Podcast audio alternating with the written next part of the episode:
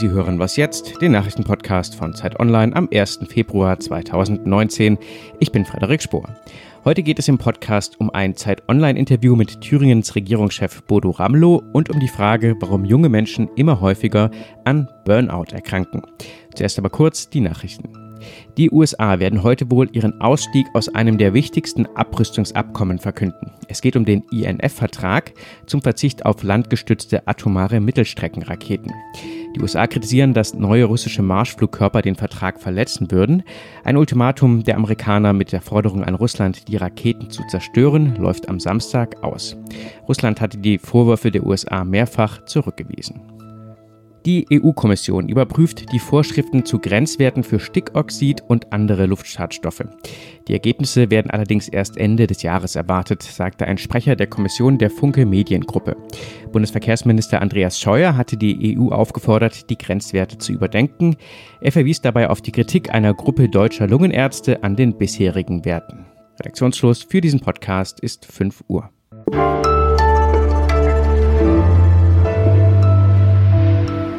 Hallo und herzlich willkommen zu dieser Was jetzt Folge am Freitag. Ich bin Erika Zinger. 25 Jahre nach dem Mauerfall im Jahr 2014 wurde Bodo Ramelow als erster linken Politiker Ministerpräsident eines Bundeslands, eines ostdeutschen Bundeslands und das als Westdeutscher. Er gilt politisch gesehen als Pragmatiker. Was denkt also einer wie er über Ostdeutschland und über die deutsche Linke, vor allem im Hinblick auf die Landtagswahl im Herbst? Michael Schlieben, politischer Korrespondent von Zeit Online, hat ihn in Erfurt interviewt und ist jetzt mit mir im Studio. Hallo Michael. Hi, grüß dich.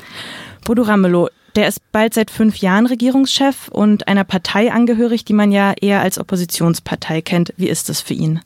Ach, für ihn ist es eigentlich ganz gut. Man kann schon sagen, dass er sich wohlfühlt, dass er das neue Amt, den neuen Posten wirklich verinnerlicht hat und das auch ausstrahlt. Also er spricht von, äh, von meinem Regierungssprecher, meiner Staatskanzlei, sogar meinem Bundesland, das er im, äh, im Bundesrat vertritt. Also das passt schon. Er gibt glaubwürdig den Regierungschef und das ist schon ein gewisser Kontrast. Ich kenne ihn schon ein bisschen länger. Wenn man ihn so in den letzten Jahren oder sogar Jahrzehnten als Oppositionsführer wahrgenommen hat von der Linken. Und da war er häufig kritisch, auch manchmal wütend sehr, sehr grundsätzlich auf so einer habituellen Ebene ist er schon milder, würde ich sagen, und ausgeglichener. Aber auch natürlich ist es auch seine inhaltliche Botschaft. Also er will ausgleichen, er will Verständnis für alle Thüringer und alle Thüringerinnen haben und hat schon ein bisschen die Sprache gewechselt. Aber er spricht auch im Interview selber über den Rollenwechsel. Das ist ja auch klar, wenn man einen neuen Job hat, dass man dann auch so ein bisschen die Prämissen verändert, die mhm. dazugehören. Ja. Man könnte ja jetzt annehmen, dass als Regierungschef, als linker Regierungschef man es nicht immer ganz so leicht hat. Und du sagst es auch im Interview, er macht das aber bis jetzt ganz gut, könnte man sagen, also ohne irgendwie große, große Aufregung, relativ geräuschlos in Thüringen, wie du das nennst. Was macht er denn anders als die Parteien auf der Bundesebene? Mhm. Geräuschlos, genau. Also man muss auch sagen, fairerweise, dass es in Thüringen auch die Medienaufmerksamkeit nicht dieselbe ist, wie sie in Berlin wäre. Und in Berlin gab es auch noch nie eine linke Koalition, also zumindest auf Bundesebene nicht. Insofern kann man es nicht ganz eins zu eins vergleichen.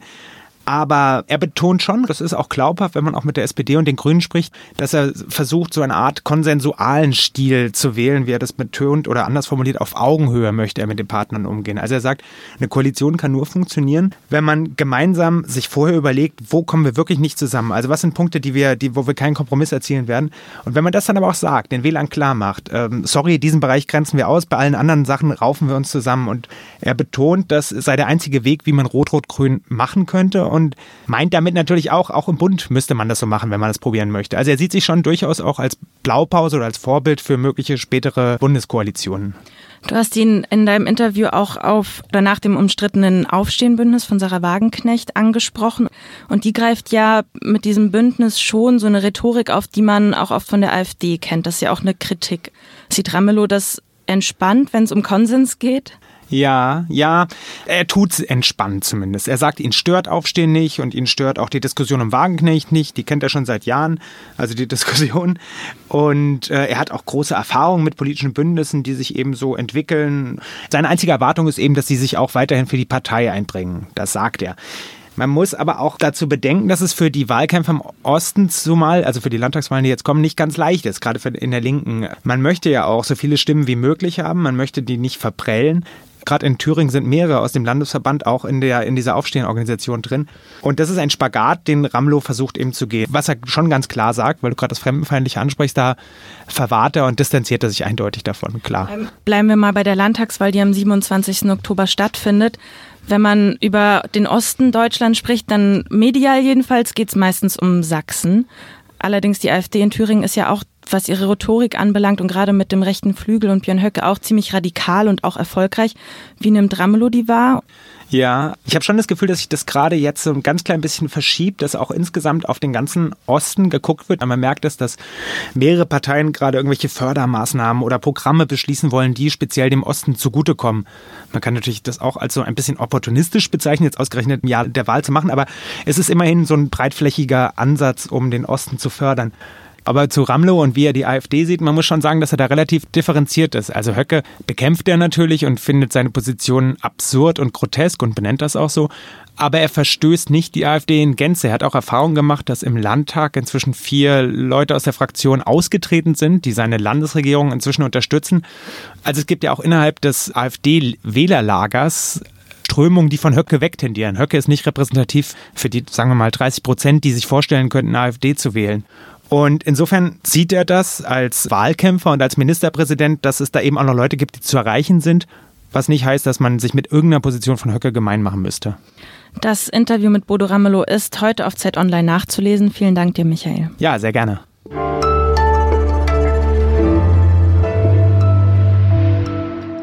Und sonst so? Wenn Sie ein Mann sind und bei der Bundeswehr waren, dann wissen Sie, kurze Haare, die sind da Pflicht. Geregelt wird es ganz im Haarerlass der Bundeswehr. Soldatinnen, die dürfen hingegen längere Haare tragen.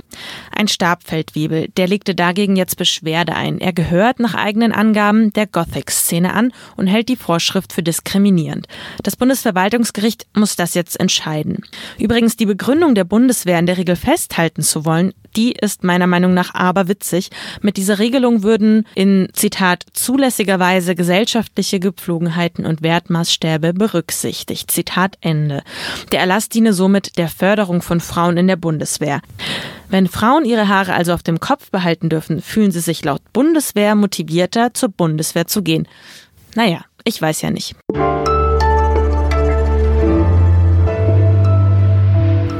Vielleicht kennen Sie das von sich selbst oder aus Ihrem Umfeld. Überfordert sein im Beruf, überarbeitet, sich so lange stressen, bis man nicht mehr kann.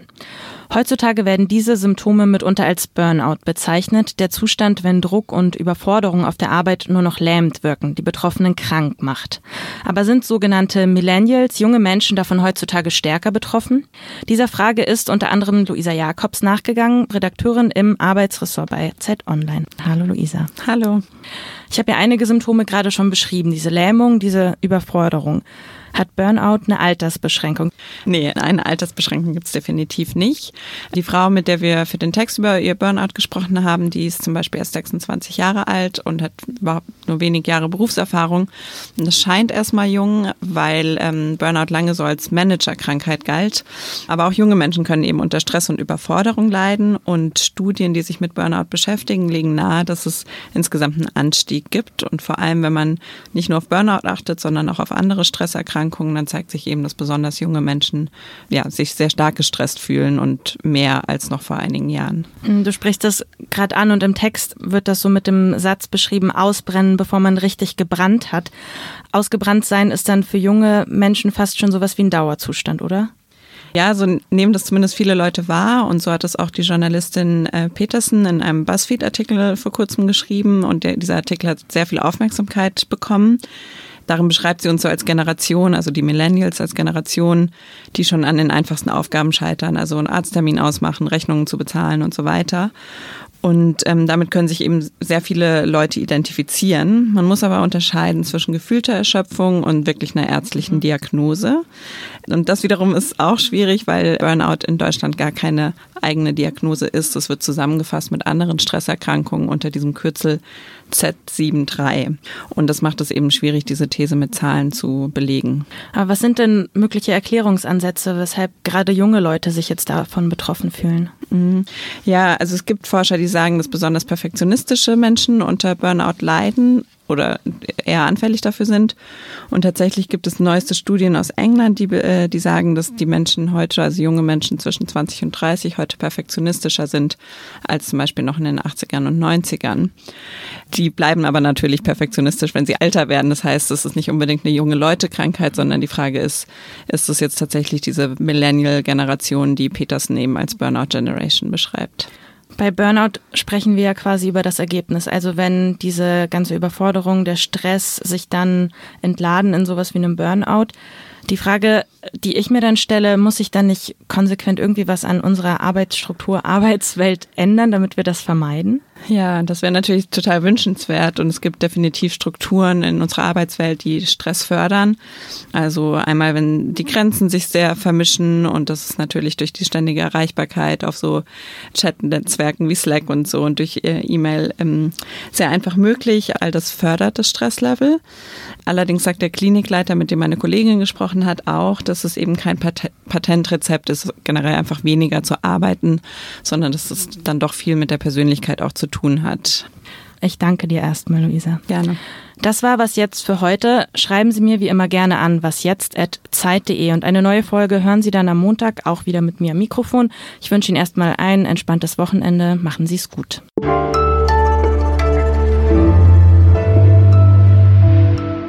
Versuchst du, dieser ständigen Erreichbarkeit irgendwie zu umgehen? Also ich zum Beispiel habe freitags frei, ich arbeite nur 80 Prozent und dann mache ich echt konsequent Slack aus und schaue einfach nicht meine E-Mails. Das hilft schon sehr stark.